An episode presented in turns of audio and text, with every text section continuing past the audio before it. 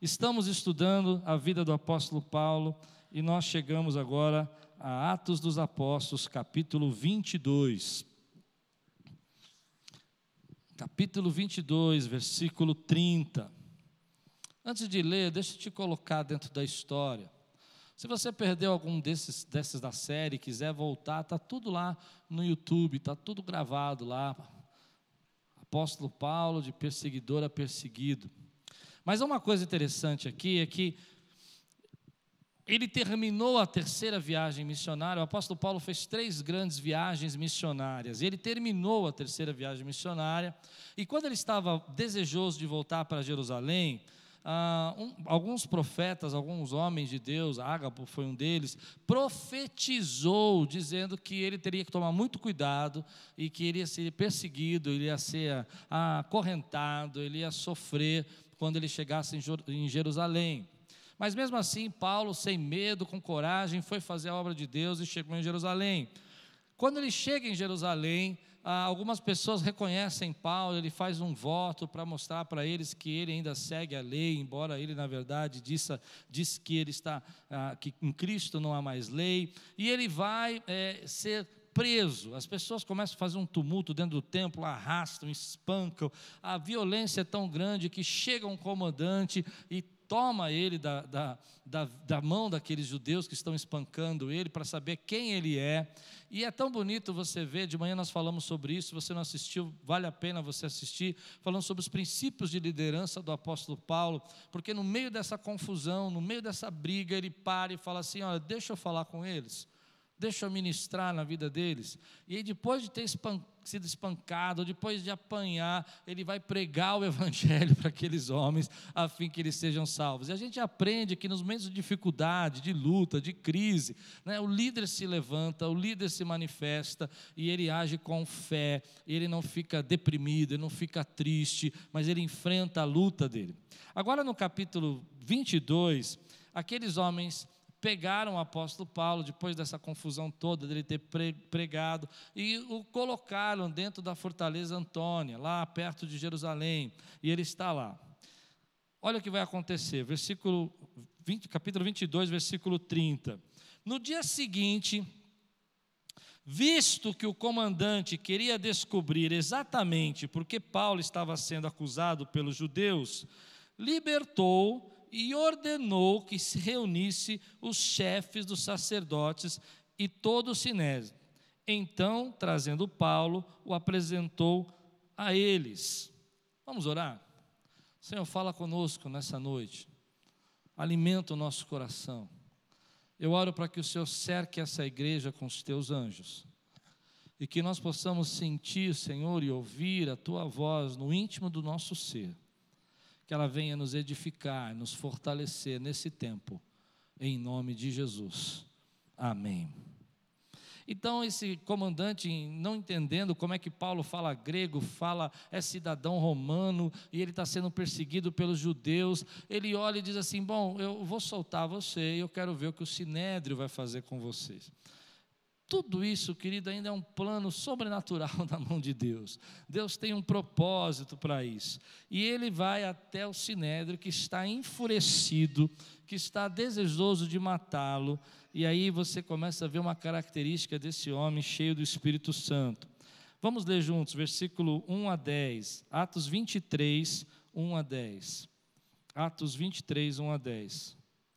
Paulo, fixando os olhos no sinédrio, disse: depois, querido, ele ter espancado, sido espancado, depois de ter passado a noite preso, meus irmãos, tenho cumprido o meu dever para com Deus com toda a boa consciência até o dia de hoje. Diante disso, o sumo sacerdote Ananias deu ordens aos que estavam perto de Paulo para que lhe batessem na boca. Então Paulo lhe disse: Deus te ferirá a parede branqueada.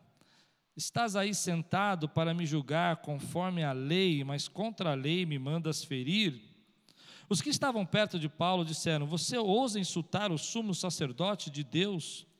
Paulo respondeu: Irmãos, eu não sabia que ele era o sumo sacerdote, pois está escrito: Não fale mal de uma autoridade do seu povo. Então Paulo, sabendo que alguns deles eram saduceus e os outros fariseus, brandou no sinédrio: Irmãos, sou fariseu, filho de fariseu. Estou sendo julgado por causa da minha esperança na ressurreição dos mortos. Dizendo isso, surgiu uma violenta discussão entre os fariseus e os saduceus, e a assembleia ficou dividida. Os saduceus dizem que não há ressurreição, nem anjos, nem espíritos, mas os fariseus admitem todas essas coisas. Houve um grande alvoroço e alguns dos mestres da lei, que eram fariseus, se levantaram e começaram a discutir intensamente, dizendo: Não encontramos nada de errado neste homem. Quem sabe se algum espírito ou anjo falou com ele? A discussão tornou-se tão violenta que o comandante teve medo que Paulo fosse despedaçado por eles. Então ordenou que as tropas descessem e retirassem a força do meio deles, levando para a fortaleza. Uma das coisas que eu fico pensando é que nos momentos de crise nós temos que lidar com sabedoria. Não é fácil você passar por tudo aquilo que o apóstolo Paulo passou, ser espancado, acusado, criticado, caluniado, mas mesmo assim você percebe que ele continua mantendo o equilíbrio e a sabedoria. O que Paulo está fazendo aqui é algo extraordinário, porque ele sabia que aquele grupo que estava julgando, ele sabia que aquele grupo era dividido, ele sabia que aquele povo não estava junto, ele sabia que um acreditava numa coisa e o outro acreditava em outra coisa. E ele vai usar dessa estratégia para dividir a turma, para que ele não morra ali, para que ele não fosse despedaçado ali, para que a vida dele não acabe. Isso me chamou a atenção porque nós precisamos aprender a lidar alguns problemas da nossa vida de maneira sábia. Tem muita gente que, quando as coisas começam a ficar complicadas, e nesse tempo tem muita gente vivendo momentos complicados, seja dentro de casa, seja no trabalho, seja na sua vida pessoal, nos seus sentimentos, emoções, ao invés de buscar sabedoria de Deus, vai agindo pelo seu impulso, vai agindo pela sua, pela sua própria atitude. E você percebe que no começo, Paulo até agiu assim. Ele, eu acredito que Paulo sabia que aquele homem era o sumo sacerdote. E quando ele chamou de parede branqueada, ele falou: Você é um sepulcro caiado, você é um lugar que por fora parece bonito, mas por dentro só tem coisa morta dentro de você.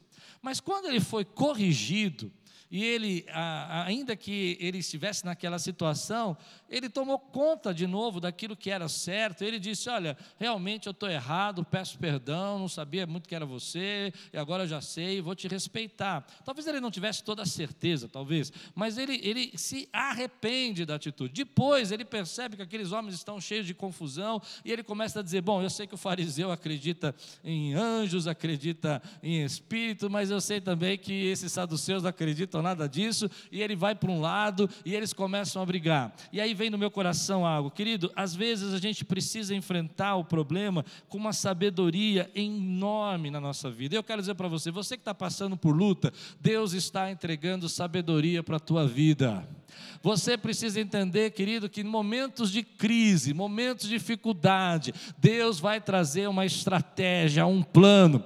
E a rota de fuga do apóstolo Paulo aqui é usar um contra o outro para que ele pudesse seguir o caminho dele e fosse chegar onde Deus queria que ele chegasse. Eu não sei como Deus vai fazer na sua vida, eu não sei qual é a estratégia que ele vai dar, mas eu estou dizendo, calma, tenha calma, tenha paciência, não se desanime, não desista. Deus está trazendo estratégia estratégias para você enfrentar esse problema, e Ele está trazendo sabedoria para a tua vida. Quem recebe essa palavra hoje, querido? Às vezes a gente acha que vai ter que resolver tudo daquele jeito, e eu vou falar tudo, eu vou fazer tudo, eu vou colocar todo o meu pensamento e sentimento, e você só vai trazendo um problema acima de outro problema, e uma coisa que estava boa vai estragando, às vezes, porque uma outra coisa ruim você deixou estragar o que estava bom. Mas eu vou dizer para você: fique na posição, Deus está entregando a você uma palavra palavra de estratégia para você lidar com esse problema.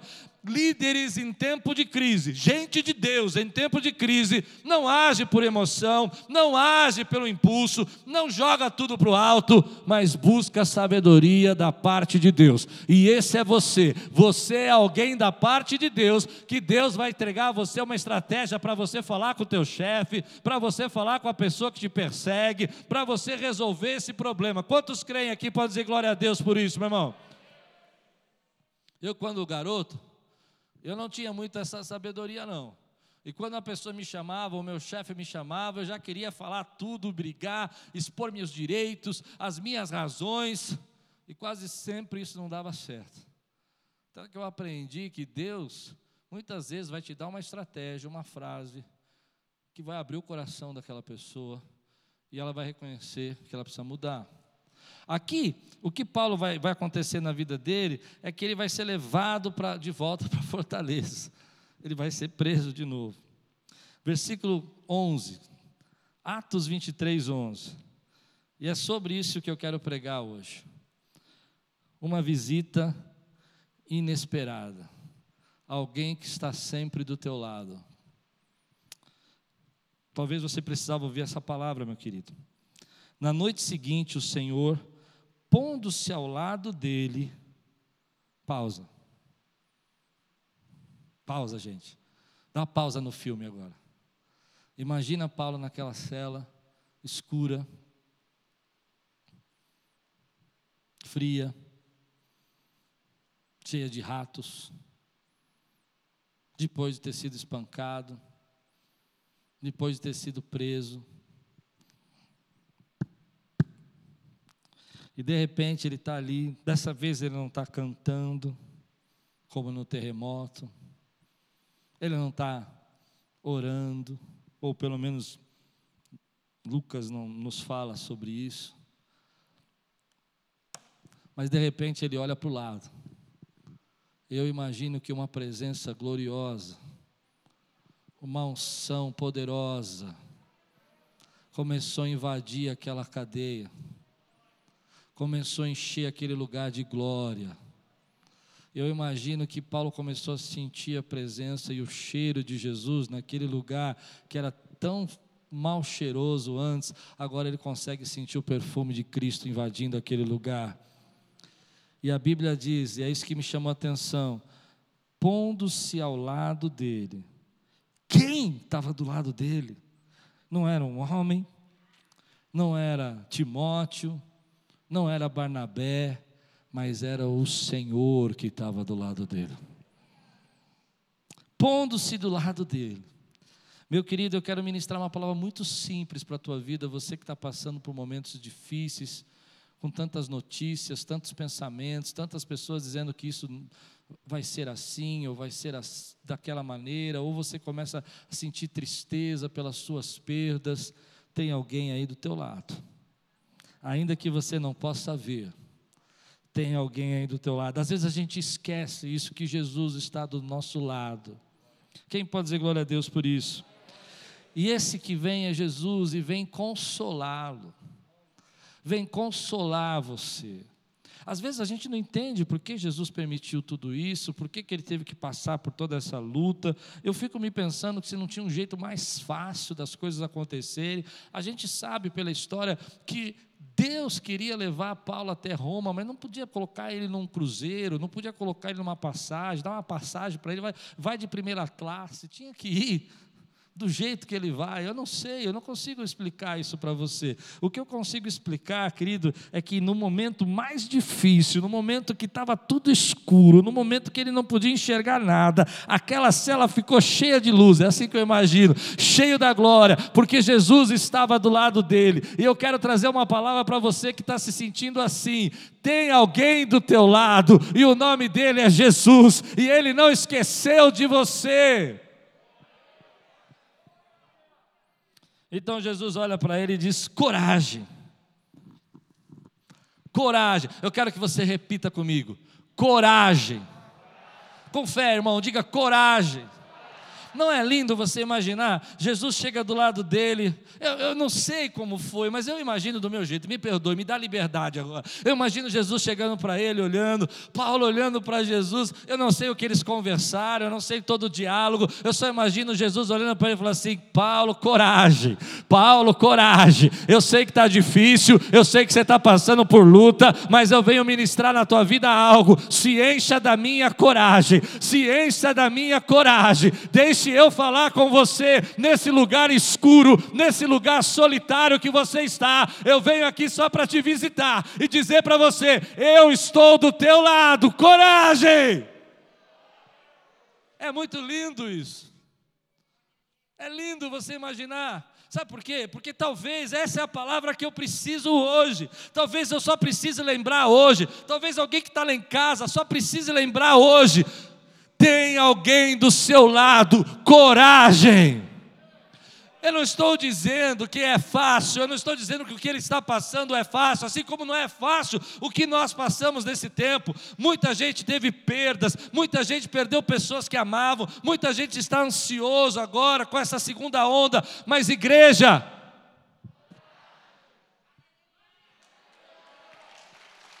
coragem. Vou explicar para você o que eu entendo que é coragem. Coragem não é ausência do medo. Coragem não é você estar alienado sobre o problema. Coragem não é quando você não imagina que aquilo é perigoso e aí você faz alguma coisa. Isso não é coragem. Isso aí é falta de sabedoria. Coragem é quando você sabe que é perigoso, você sabe que está difícil, você sabe que você tem medo, mas você diz: Eu sei que eu tenho um Deus que está com a mão no controle da minha vida. Quantos podem dizer glória a Deus aqui? Eu sei que você hoje, como eu, posso ter momentos de medo, mas eu vou dizer uma coisa para você. Jesus vai olhar para ele e vai dizer assim: Olha, coragem, eu estou no controle, eu ainda estou no controle eu ainda estou do teu lado, eu ainda estou com você, eu ainda tô, sei o que eu estou fazendo. O que eu estou fazendo agora você não pode entender. Hum, coragem. Vamos dizer juntos agora? Com toda a nossa fé, vamos ministrar isso na nossa vida. Ministra para você mesmo, diga: Ei, coragem. Tem alguém do teu lado. Deus tremendo e maravilhoso Deus, que nas noites mais escuras da nossa alma, nos momentos mais solitários, Ele se manifesta com a Sua presença, Ele enche o lugar de glória, Ele coloca a glória dele naquele lugar e Ele diz: Filho, eu estou do teu lado, coragem. Aleluia. Eu não vou adiantar a pregação. Então, Jesus olha para ele e diz assim: assim como você testemunhou a meu respeito em Jerusalém, deverá testemunhar também em Roma.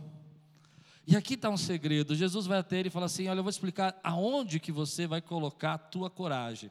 Você não vai colocar a tua coragem na sua habilidade, você não vai colocar a tua coragem na tua força, nem na tua sabedoria, nem do teu jeito de resolver o problema. Você vai colocar a tua coragem na minha promessa. Então Jesus faz uma promessa para ele. Como você testemunhou em Jerusalém, assim você também deve, vai, irá testemunhar em Roma. Ou seja, Paulo, coragem, tua vida não acaba agora eu tenho algum capítulo para escrever ainda na tua vida, e eu tenho uma viagem para fazer com você ainda até Roma. Tá difícil, tá, tá com problema. Quero trazer essa palavra para a tua vida agora, querido. Tá difícil, tá com problema, mas ainda tem alguns capítulos para você escrever. Coragem. Tá difícil, tá com problema, mas Deus tem ainda uma Roma para te levar, uma missão para você cumprir, algo para você realizar. Receba essa palavra. Assim diz o Senhor. Você tem uma grande viagem para fazer. E se você recebe essa palavra, fica de pé no teu lugar e grita para você mesmo: Eu estou de viagem. Aleluia!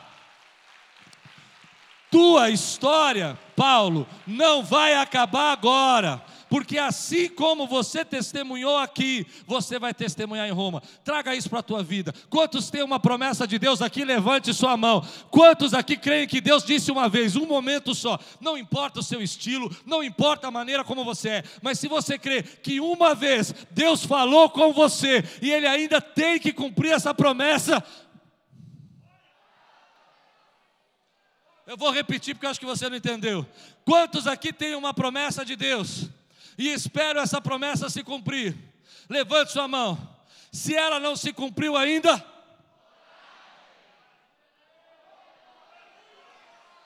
Eu creio que eu tenho promessas de Deus que não se cumpriram na vida dessa igreja ainda. Então eu vou passar por essa tribulação, eu vou enfrentar essa noite escura, porque eu sei quem está do meu lado e eu não estou debaixo da minha palavra.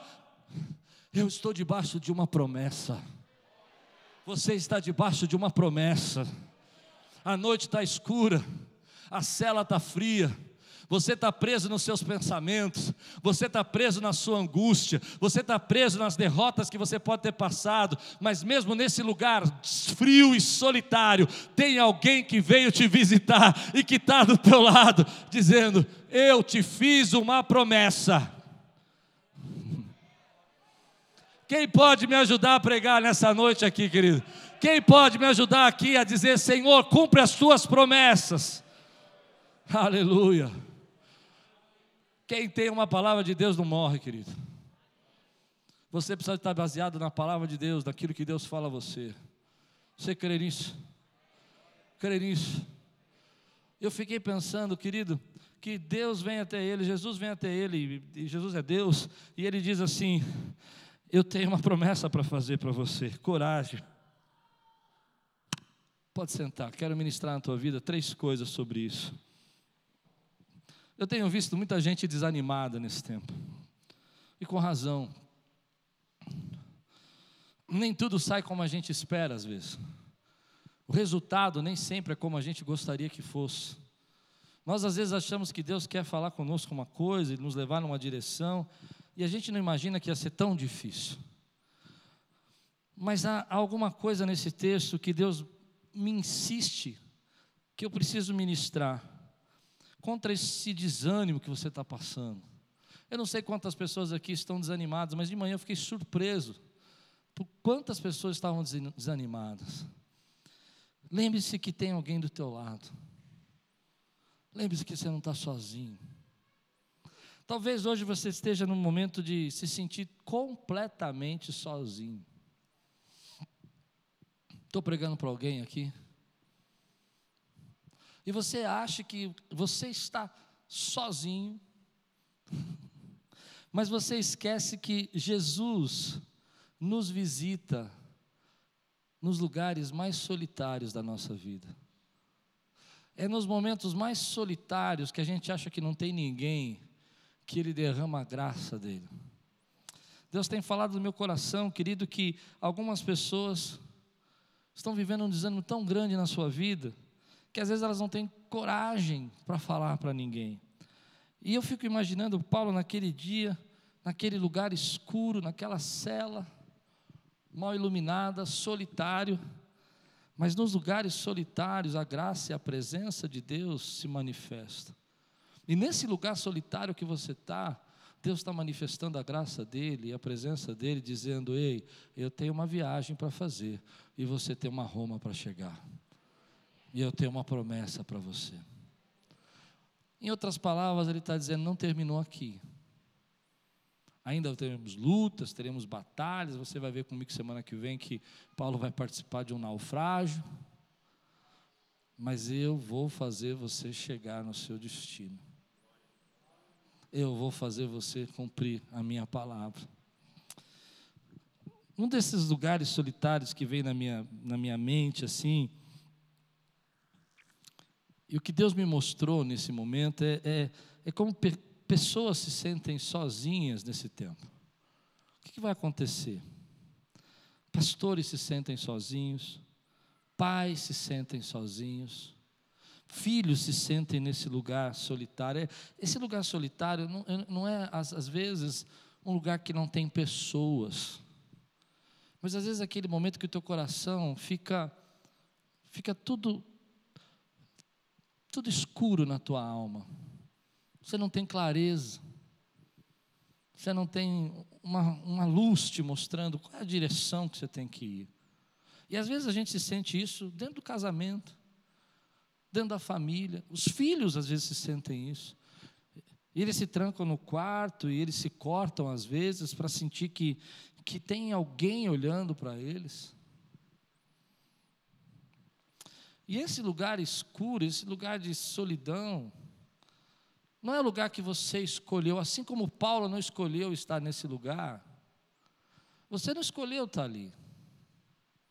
Você não escolheu ficar naquele lugar. Mas aí vem a palavra de Deus e diz: Olha, eu vou te encontrar nesse lugar solitário. E eu vou te visitar nesse lugar solitário.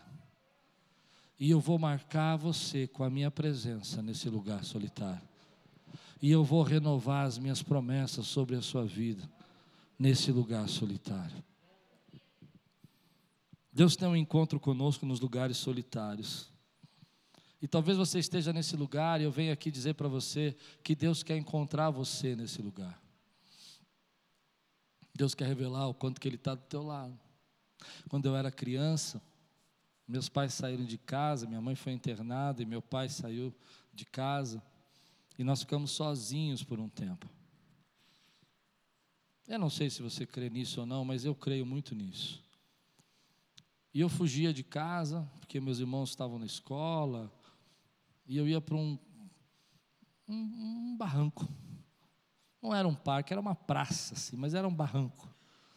E eu passava a tarde naquele lugar. E ali era o meu lugar solitário. E eu ficava ali, às vezes, esperando meu irmão voltar do trabalho, esperando o Pascoal voltar do trabalho, às vezes o Dudu voltar da escola, até que alguém estivesse em casa e passava a tarde ali, sentado, conversando com um amigo invisível. Eu acho que eu deveria parecer um doido, porque eu passava a tarde batendo um maior papo.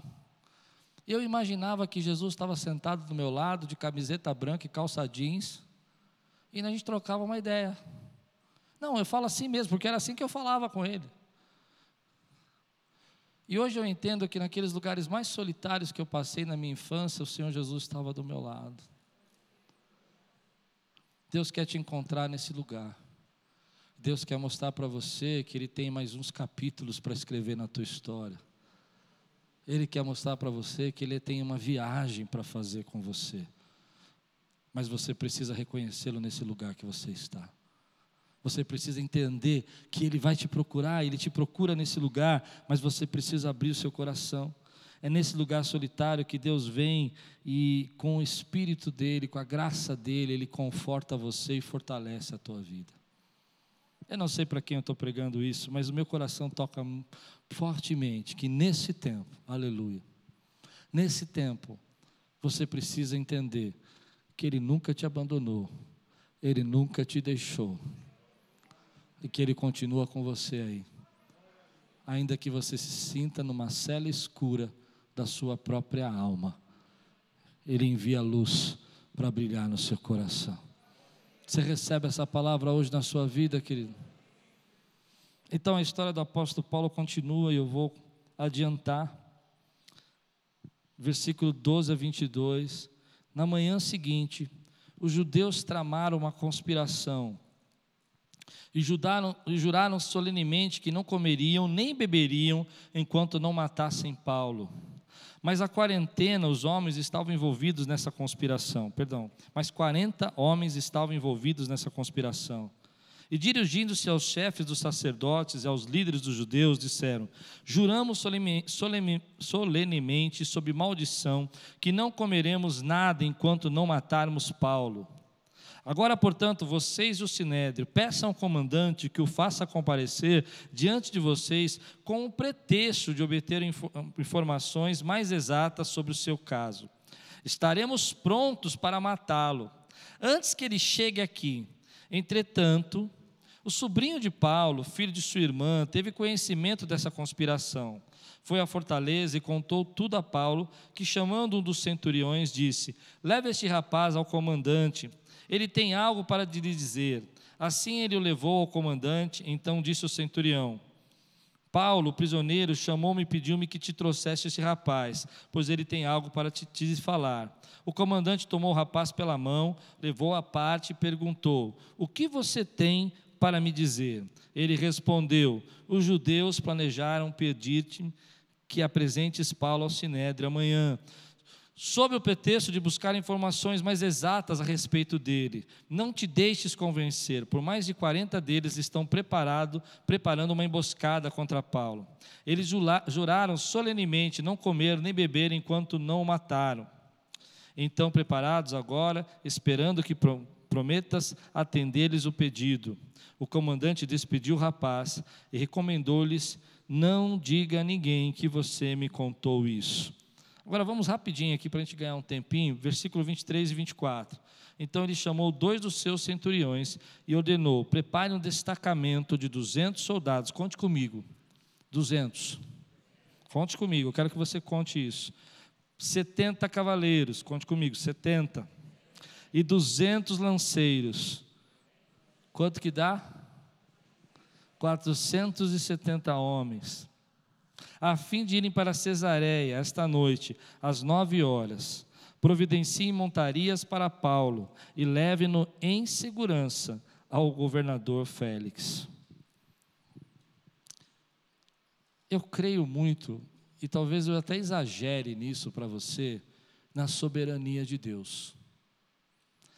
Eu creio muito que quando eu olho para a minha história, para a minha vida, para essa igreja, Deus sempre foi soberano. Eu não sei quantos creem aqui na soberania de Deus, mas muita gente nesse tempo está vendo essa soberania de Deus sendo atacada. E acho que nós estamos acreditando pouco nessa soberania de Deus. Pouco que Deus nos visita, que Deus vá até o lugar solitário, que Deus escreva a história, que até mesmo na sua dor Deus seja soberano para te conduzir na direção que Ele quer. Quantos creem no que eu estou dizendo aqui? Que quando a Bíblia diz que nenhum fio da sua cabeça cai, se não for da vontade de Deus, é nenhum fio da sua cabeça cai. Tem gente que vai racionalizar, não, isso aí é só uma ilustração. Eu acredito que tudo está nas mãos do Senhor. Quantos creem nisso que eu estou pregando aqui? Eu, às vezes, acho que eu até pareço meio, meio louco por causa disso, porque eu acredito. Eu acredito que meu Deus é soberano sobre todas as coisas. E quando eu venho estudando a história de Paulo, eu me lembro de um versículo que diz assim: graças a Deus, que sempre sempre, sempre nos conduz em triunfo. Quem pode dizer glória a Deus por isso? E você vai perceber que nesse momento, apesar de toda a luta e toda a perda, agora Paulo vai ter uma comitiva de 472 seguranças. E Deus vai usar o exército romano para proteger esse homem. Talvez se ele fosse para uma estrada sozinho, alguém o matasse. A gente não sabe o desígnio de Deus, a gente não sabe o que estava sendo preparado além dessa história de conspiração, mas a gente sabe que o povo estava decidido matá-lo mas Deus estava decidido em guardá-lo. E Ele vai usar pessoas que a gente não pode imaginar para fazer isso. Ele vai usar o exército mais terrível daquela época. Aqueles homens vão ser agora o guarda-costa até Cesareia. E Paulo vai montado no cavalo até a cidade de Cesareia, que é a cidade de Porto, que vai levá-lo para Roma. E aí você precisa entender o que eu quero dizer. Meu irmão, eu tenho uma palavra para você. Meu Deus é tão soberano que Ele usa até as pessoas que você não pode imaginar para abençoar aqueles que buscam a presença dEle. Deus usa às vezes a pessoa que você não imagina, circunstâncias que você não imagina, gente que vai chegando até você e vai colocando ali algo da parte de Deus e que você caiu na graça dele e você não entende que ele está usando essa pessoa. Quem pode dizer glória a Deus por isso? Eu quero ir mais fundo nisso. Eu me lembro de histórias da minha vida que gente, que Deus usou até o ímpio para me abençoar. Quem aqui tem uma experiência dessa? Às vezes é um chefe que ele coloca na tua vida, às vezes é um amigo que ele coloca no teu caminho, uma pessoa que você não entende porque ela quer te abençoar e ela começa a te abençoar. E eu vou dizer, porque o nosso Deus é soberano e ele continua escrevendo a tua história. Nesse tempo eu creio que Deus traz conexões, traz alianças, traz pessoas, traz portas que se abrem e aquilo que as pessoas não querem fazer para você, Deus levanta aquele que você nem imagina para fazer para você. Aquilo que as pessoas não querem ajudar você, Deus levanta as pessoas que você nem imagina para ajudar você. Eles estão vindo, eles estão a caminho. Eu estou indo para Roma com os meus 472 seguranças.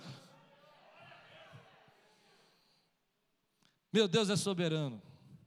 Eu quero que você diga isso porque você precisa romper esse espírito de incredulidade da nossa época. Diga: Meu Deus é soberano.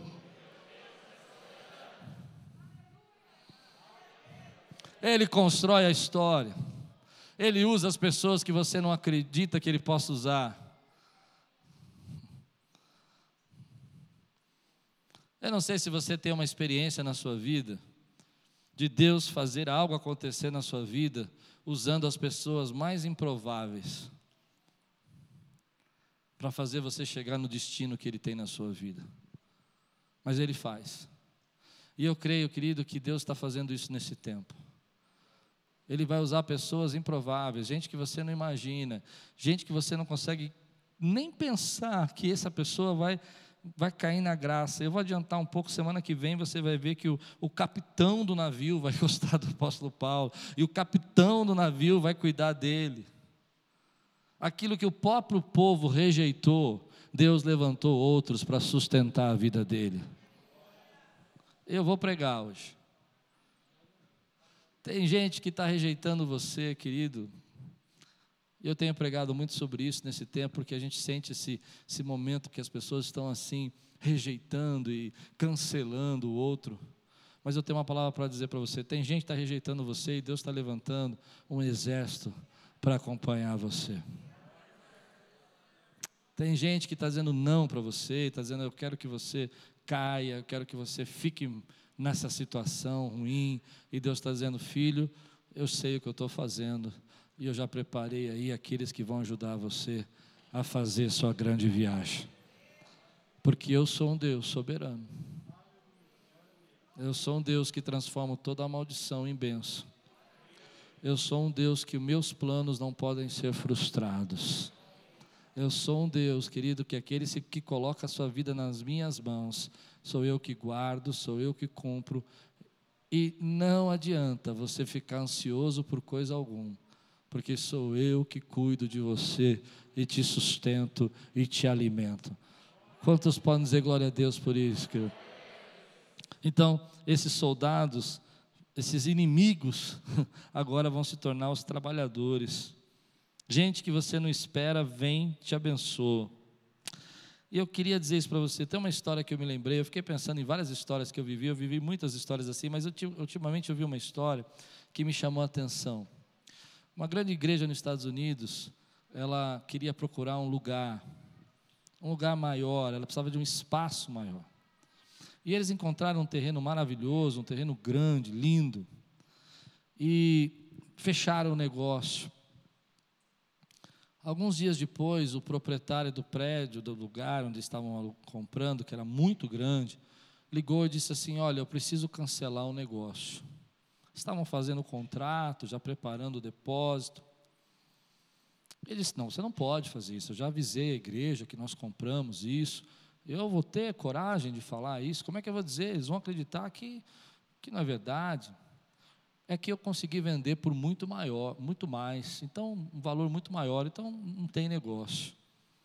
Ele ficou triste, ficou chateado. Algumas pessoas ficaram sabendo que aquele negócio de milhões de dólares tinham, tinha sido frustrado. Então o prefeito da cidade liga para ele. Mas o engraçado é que o prefeito não é cristão. E o prefeito diz: Sabe aquele estádio de basquete que nós temos aqui? Nós estamos querendo vender. E eu fiquei pensando: por que, que você não compra? 40 mil lugares. 40 mil lugares. Ele ficou assustado com aquilo, ele falou: será que Deus fechou aquela porta para abrir essa? Deus é soberano. Mas aí, quando a, a igreja foi comprar o prédio, foi fazer um arrendamento a longo prazo para a compra do prédio, o conselho da cidade disse: não, não, não, a gente não quer uma igreja nesse lugar. Esse lugar é para evento, é para show, não é para igreja. E o prefeito falou: não, não, nós vamos vender para a igreja. E Deus usou uma pessoa que não tinha absolutamente nada a ver com a casa de Deus, para abençoar e para transformar aquele lugar num lugar de bênção. Não foi um cristão, aliás, talvez até no conselho tinha gente que não queria, porque não queria que a igreja expandisse daquela maneira, mas Deus usa quem Ele quer e Ele vai usar na sua vida pessoas que você não pode imaginar para abençoar você. Você recebe essa palavra hoje na sua vida. Ele é um Deus que nos visita nos lugares solitários. Por isso você precisa ter sabedoria num momento difícil. Por isso você não pode aí colocando as ideias e os pensamentos e agindo pelo seu próprio impulso, porque você precisa confiar na soberania de Deus e pedir para Ele te orientar nesse momento e deixar Ele te visitar no lugar solitário que você está. E por isso você vai ver Deus colocando pessoas no seu caminho, gente, pregação como essa hoje, que você veio para cá e falou assim: ah, eu acho que essa pregação vai ser só mais uma, e Deus está falando com você, porque Ele está dizendo: eu sou o Deus que continuo do teu lado. Eu sou o Deus que coloco pessoas na tua vida. Na minha vida eu tive algumas pessoas assim. Eu tive pessoas que às vezes eram as mais estranhas possíveis que Deus usou para me abençoar. Me lembro de um chefe que eu tive, que ele era completamente fora da, da caixa, assim. Ele, ele era muito, muito doido, vamos falar a palavra certa. Mas aquele homem me ensinou tudo que eu precisava aprender de finanças com todo carinho. Ele era professor da Getúlio Vargas, ele me ensinou tudo. Encontrei pessoas do meu caminho que eram diferentes, mas que Deus usou para me abençoar e nos fazer chegar até aqui onde a gente chegou. Eu estou dizendo que Deus está colocando aí um exército para proteger você. Sabe por quê? Eu vou terminar assim. Tem capítulos ainda.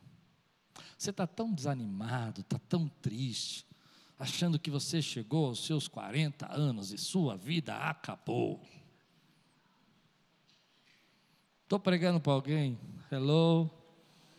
Você está tão triste, tão desanimado porque você já não aguenta mais essa pandemia, esses problemas, esses prognósticos, essas previsões, que ainda vem coisa pior. E eu vou dizer uma palavra que me anima.